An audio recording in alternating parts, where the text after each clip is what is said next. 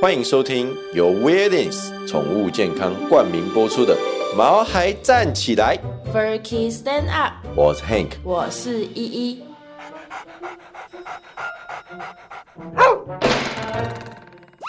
这是一个围绕在毛孩们的 Pockets，我们会分享很多毛孩的趣闻、宠物知识，以及邀请我们的朋友来谈谈毛孩的大小事。而且我们会有不定时的抽奖活动，所以还没订阅我们的，赶快来订阅吧！！最近啊，嘿，我们入手了两本书，他们其实是一套的啦，哎，书名是《最完整的犬种图鉴百科》，还蛮有趣的啦。你是说我们那个 Kilo 朋友翻译的那一本？对，因为这个书是朋友翻译的，然后 Hank 就说：“哎、这会不会有版税啊？哎、应对，该会有吧，我不知道翻译会有吗？”然后我们想说：“啊，不然我们疫情期间帮朋友赚点钱好了，不然这么贵的书我真的会很犹豫呢，就是那种手指头按不下去的。完全按不下去。而且你知道那时候我要结账的时候啊，嘿，就是博莱博克莱。”博差来我，还说博莱富，博莱富是狗饲料，不是哎？博差来显示就是目前交易人数众多啊，要我等等。然后我就是一直按继续等待，继续等待，然后我等了超久，我想说会不会就是老天爷在阻止我？等一下啊到底是有多贵？也不是说真的很贵，但真的就是我买过最贵的书，就是这一本两本书一套打完折要一千七百块，等一下，一千七，对，两本。你还拿着我的信用卡去刷？我不确定那是谁的信用卡，反正我看到哪一张信用卡，我就用哪一张信用卡刷。 我突然间觉得好贵哦、但是它真的是市面上最齐全的犬种百科，而且它是彩色印刷的哦。 你主要是因为那个是你朋友翻译的，对啊，之后可以挑几个里面我觉得真的还蛮有趣的内容去跟大家分享哦。嗯好的，那我们今天要说的一样有小阳光，当当，因为啊，大家其实都蛮好奇，它的品种是什么？其实它的品种就是尼克斯。对，它算是米克斯，它真的算是 mix。可是黄金贵宾，简单来讲就是黄金猎犬，还有标准型贵宾的宝宝。哎、这个就是在国外就是有一个名字叫做 Golden Doodle，对，Golden Doodle。对，其实它就是米克斯啊。或许听到黄金贵宾，有些人会不谅解，但是我先介绍完啊，然后我们再跟大家讨论一下我跟 Hank 的观点喽。嗯，那当初呢，其实一看到这种狗狗啊，就喜欢上它太了。可爱，对，因为我们从美国回来的朋友啊，就是养这种狗狗。那不是他不是养，他是养标准型贵宾，哦是在美国很多人都在养这种狗狗，啊，总之就是这个黄金贵宾呢，在美国很受欢迎。真的好像真的是就美国就是黄金猎犬欢迎，巨型贵就标准贵宾也蛮受欢迎的这样子。嗯，然后像黄金贵宾，它就是在一九九零年被培育出来的，嗯，是美国现在饲养率很高的。我刚才讲的黄金猎犬还有标准型贵宾的混种，嗯，那它就是拥有黄金猎犬的聪明啊、和善啊，就是不会不会激动或者是嗯不会给小的个性，两个加起来除以二了。对，然后又结合聪明的贵宾，然后贵宾有一个特点是很多人喜欢的，就是贵宾不会掉毛毛。其实一开始啊，一是想着说我要养萨摩耶，哇、哦，三毛先生超可爱，微笑但天使。是哦，那个毛量真的太可怕了。然后我就跟他讲说，哎、你想想，我们家里面已经有两只毛了，如果萨摩耶再来家里面的话，那个毛会不会掉的乱七八狂糟？掉毛，那、就是大只的毛，然后狂掉毛。你知道，你知道我们每次我拿吸尘器吸地板，我都觉得我们家吸尘器快断气，你知道吗？太多毛了。嗯，总之哦，就是整个家里都是毛啦，然后杯子里面啊水没有喝完，你就准备喝到毛了。对，就是到处就是毛，睡觉睡醒揉眼睛也会有毛。嗯，你知道说到杯子里面的水，你刚刚不是说喝喝水会有毛吗？对，我发现阿妈最近很喜欢喝气泡水，真的假的？嗯她每次看到我在打气泡水，她就会马上过来妈妈叫。就我们打气泡水不是有人声音吗？学一下，对，就是那个，就是就是对，类 似。就是然后我就这种声音，倒一杯给她喝喝看，她真的喝了。他真的喜欢喝气泡水。真的。你是说那一只这个也不敢吃，那个也不敢吃的妈妈吗？对啊，就是那个阿妈，他这么胆小，怎么可能喝气泡水啊？我真的我有录影片存证，太夸张了。好啊，那等我们到时候直播间录好，我们有直播间之后啊，你就直播给大家看。真的，因为它真的喝气泡水，猫咪喝气泡水，而且这有什么好看的？有什么好看的？啊，就阿妈，你自己想，阿妈完全不吃饲料跟罐头以外的东西耶、哦，真的，它这是怪猫，你自己想哦，依依在吃饭的时候啊，黑妞跟雪莉都会在旁边瞪大双眼要吃东西，只有阿玛就看了你一下，然后就跑走，就 啪就跑走。直接鄙视我们人类吃的东西。那他到底为什么去挑战气泡 水？反正就是这样，它真的会喝气泡水，而且其实雪莉一开始闻气泡水的时候，雪莉是被吓到的，因为那个气泡不是啵啵啵啵吗？他会被呛到，我我发现马应该是很爱这种感觉。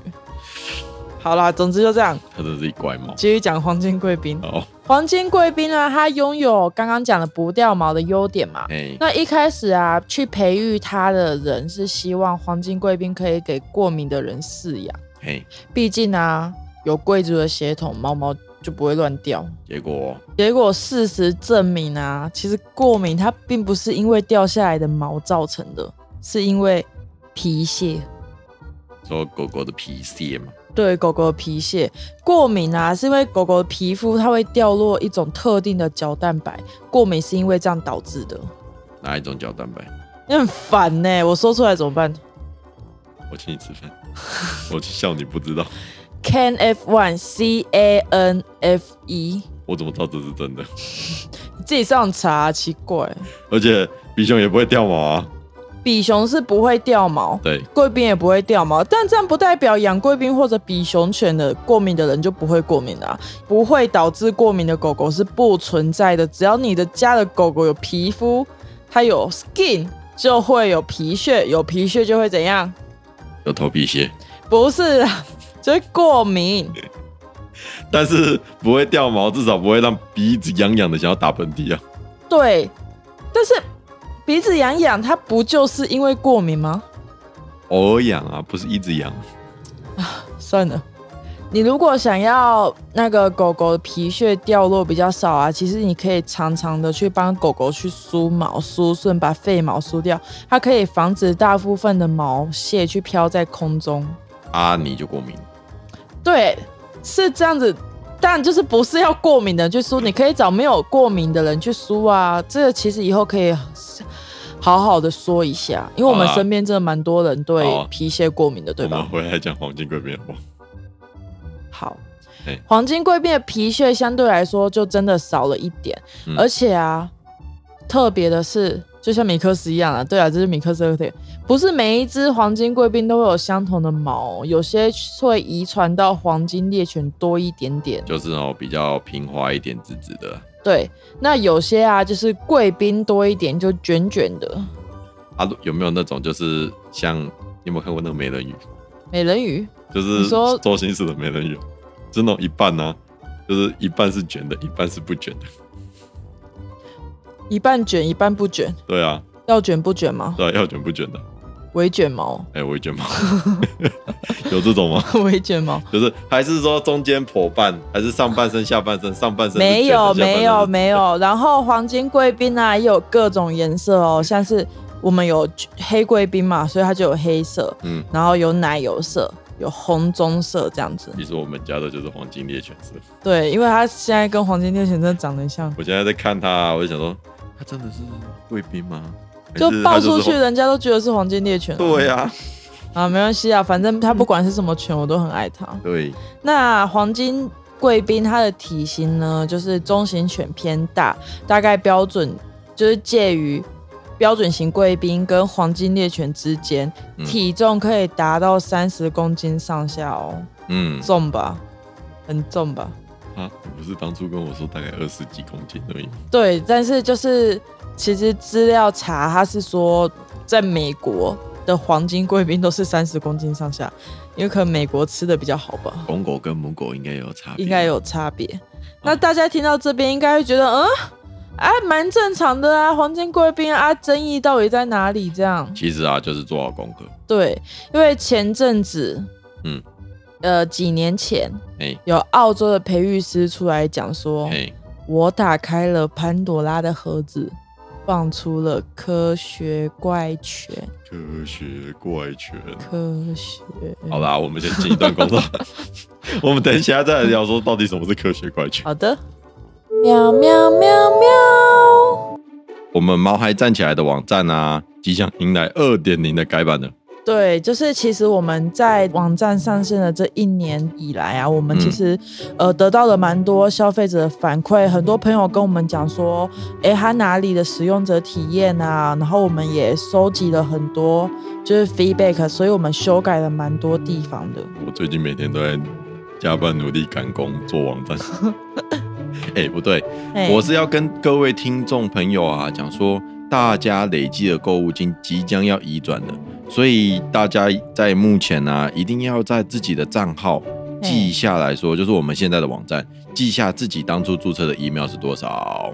对，然后我们就会帮大家把购物金给变回来哦。但是网站上线的时候啊，也要麻烦大家去新网站注册一下。注册一下下很对快啦，。详细的情形啊，我们也会在 FB 以及节目下方的资讯栏公布，再麻烦大家看一下喽。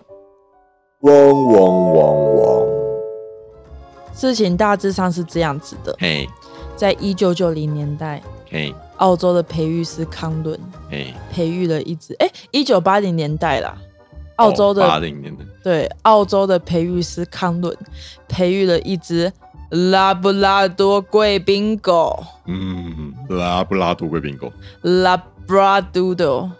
哎、这个名字还蛮好听的，拉 Labradoodle，跟拉邦 James 好像。 Labradoodle，好，这不是重点， Labradoodle 这不是重点。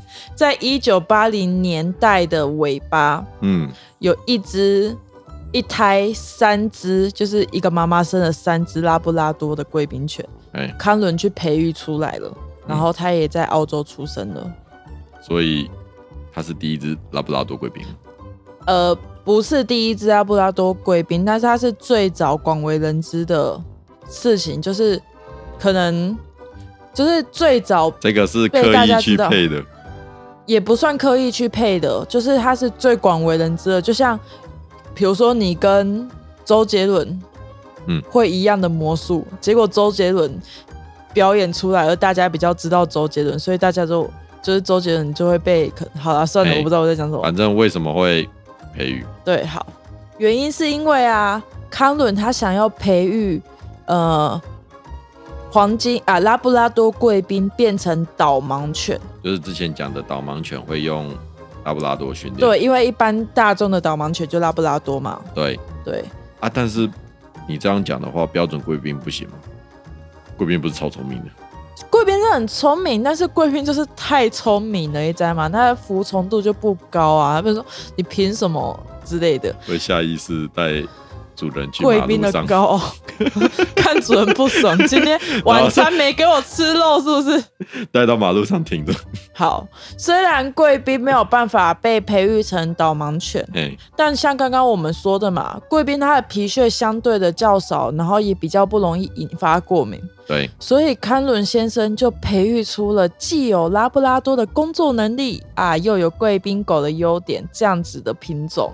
啊，所以这样是科学怪狗的意思对，他说这是科学怪狗。啊。现在不是很多那种品种狗啊，很多什么狐狸博美啊，什么对啊，其实比熊啊，啊，其实、啊其实都是很多混血混血出来的。其实现在很多狗狗以前真的不是长这样哎、都是不断的去配配配到出来像这样子，所以你说它是纯种，好像也不太确定。嗯，好啦，但是我们养宠物，我们如果要去狗舍买狗狗的话，我们第一个原则是什么？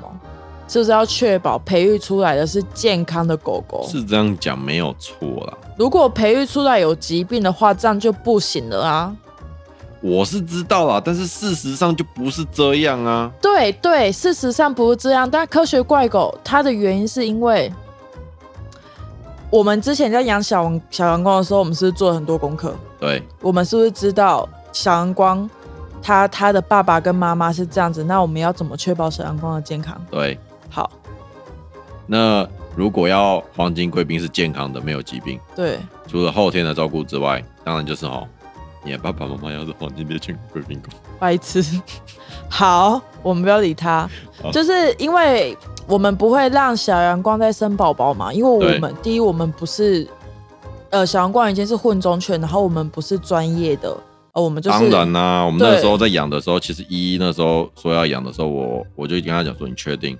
那我给你的第一个条件就是，如果接回来之后啊，等它成犬，第一件事情就是结扎。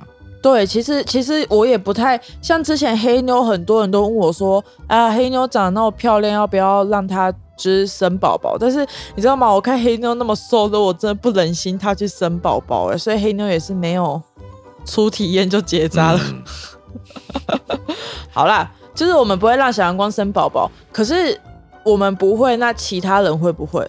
如果说这个品种开始受欢迎了，是不是就会有不孝业者？可能就是不是被政府认证啊，或者说环境很差、啊、的那种业者、去刻意的繁殖，嗯，然后任意的让他们配种。对，那你知道近亲繁殖就算了，像这样混种狗第二代、第三代一直下去，它那遗传的缺陷有没有基因的缺陷就会跑出来？而且啊，这种事我们没办法阻止。对，超可恶。那我们小阳光的由来啊，跟大家报告一下，就很多人有问，其实这是我们一对夫妻朋友，就是一一对还，蛮多人以为是我们是用买的啦，就是可是事实上不是啊的。朋友从美国回来，他嗯们啊他们是呼吸，然后他们原本在美国养了一只巨型贵宾，嘿，然后他这呃这个朋友是我们我在大学的时候的，就是同班同学。哎，对，反正 anyway，反正就是我们还会视讯啊。然后他就是养了一只巨型贵宾，但是他这个疫巨情型期间就回来了啦。对嘿，然后这个随着这个巨型贵宾它的年纪越来越大啊，然后他们就会想要让这个巨型贵宾有后代嘛。嗯，但是我们那他时们就候开始考虑说，哎、那个，因为他们从美国就说，哎、那个可以可以考虑 Golden Doodle，他们是这样说了。对，因为其实他们原本是想要在美国买黄金贵宾回来，但是你知道要检验啊，什么什么程序很麻烦。他想说啊，干脆回来台湾再来找，但是台湾它并没有专门培育黄金贵宾的犬舍哦，呃这跟美国啊、德国不一样，我们台湾并没有。所以他们就自行培育了。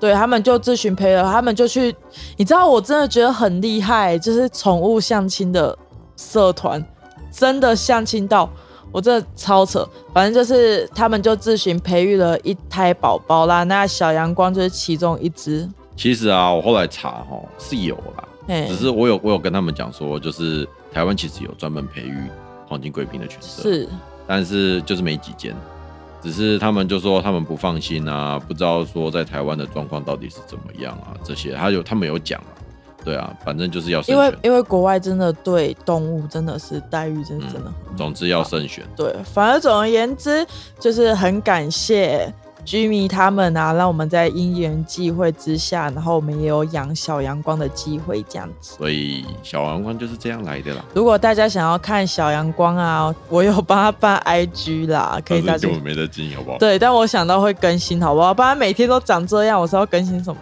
那账号我们就放在底下的资讯栏，有兴趣的话帮依依加个追踪吧。好的哎，那希望小阳光可以健康长大啦，因为黄金猎犬它都有髋关节的问题嘛，嗯然后贵宾它美容就是很大的问题嘛，嗯所以两个怕合并要花很多时间去整理，毕竟就是两两边都有一半啊沾到几波几对波啦。然后啊辛苦了、美容师，好，大致上黄金贵宾就是这样啦。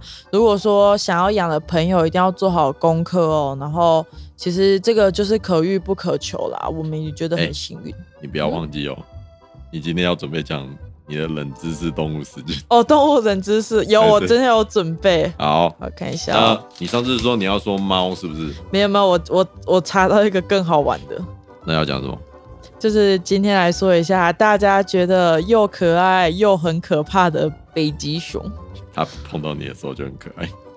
啊，如果你跟它关在一起的时候，拜。拜拜。我觉得北极熊啊、大家都觉得北极熊的毛就是又白又蓬松，但你知道吗？嘿，其实北极熊的皮肤是黑色的。对啊，它跟黑妞一样是欧巴 d a 欧巴对，意不意外？更惊喜的是，北极熊的毛是透明的等 一，下，真的假的？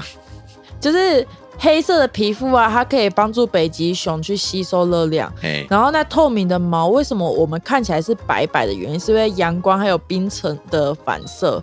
其实它的毛啊，就是一根一根中空透明的毛管，怎么样？想不到吧？哎，说真的有吓到我哎。可是我记得我去动物园看到的时候，北极熊都跑了。黄黄的吗？对啊，就是脏脏的。 恋爱 C 型恐不是啊，那个黄黄的就是氧化啦，哦氧化会造成北极熊的毛黄黄的。所以说真的，真的很可怕哎。对，更可怕的是什么？你知道吗？嘿，如果你要去看北极熊，小心不良北极熊。不良，对，不良就是坐过牢的北极在熊。假的坐过牢。对，其实这蛮有争议的啦。呃，原因就是因为北极熊常常因为肚子饿嘛，嘿，然后误闯到人类居住的地方去翻箱倒柜啊，甚至攻击人类这样子。台湾猕猴，哎、台湾米粉偶也很可恶哎、我看那个影片，台湾那个大学生，嗯，高雄那一间大学大学生都生无可寿山恋。吗？对，我不知道。Anyway，呃，北极熊回来，好好，北极熊。就是他们都会误闯到人类的地方，嘿所以加拿大官方啊就采取了北极熊的预警系统。你只要一有一只北极熊出没在社区住宅附近啊，就会立刻发出警报。然后他们也在小镇的周边都设置了北极熊陷阱。一旦你这只北极熊被逮捕了，你就会被送去郊外的北极熊监狱。真的假的？还有北极熊监狱。真的，每年都会有四五十只北极熊入狱哦，在没有阳光的监狱。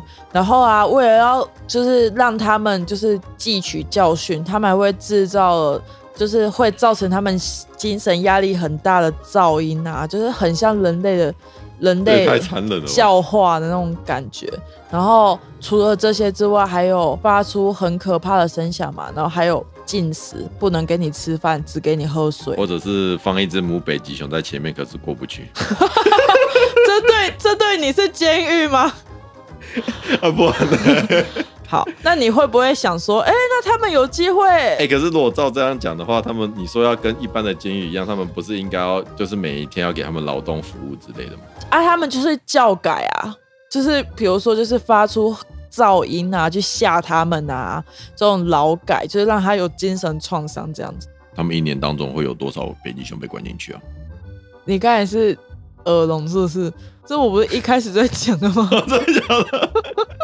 有四五十只北极熊，啊，都一样那他们还没有机会出狱。出狱会。在这些熊熊出狱之前啊，他们会帮这些北极熊进行全身检查，然后留下记录，然后帮他们植晶片。而且你知道晶片植在哪里吗？ B B 哈，熟悉部，熟悉 不？晶片植在一样很痛的地方，植在嘴巴里面，阿啊张怎么扫到？就是嘴嘴唇那边，嘴唇下颚那附近。而且出狱之前，他们会在北极熊的背上喷上类似刺青那样的绿色喷漆。所以说，我们到时候在加拿大就会看到一只一只嘴巴这边有钉着一个环，没然有后环，脸就上有直进去疤，然后身上还有一个骷髅啊、龙啊还是凤之类的，没有，。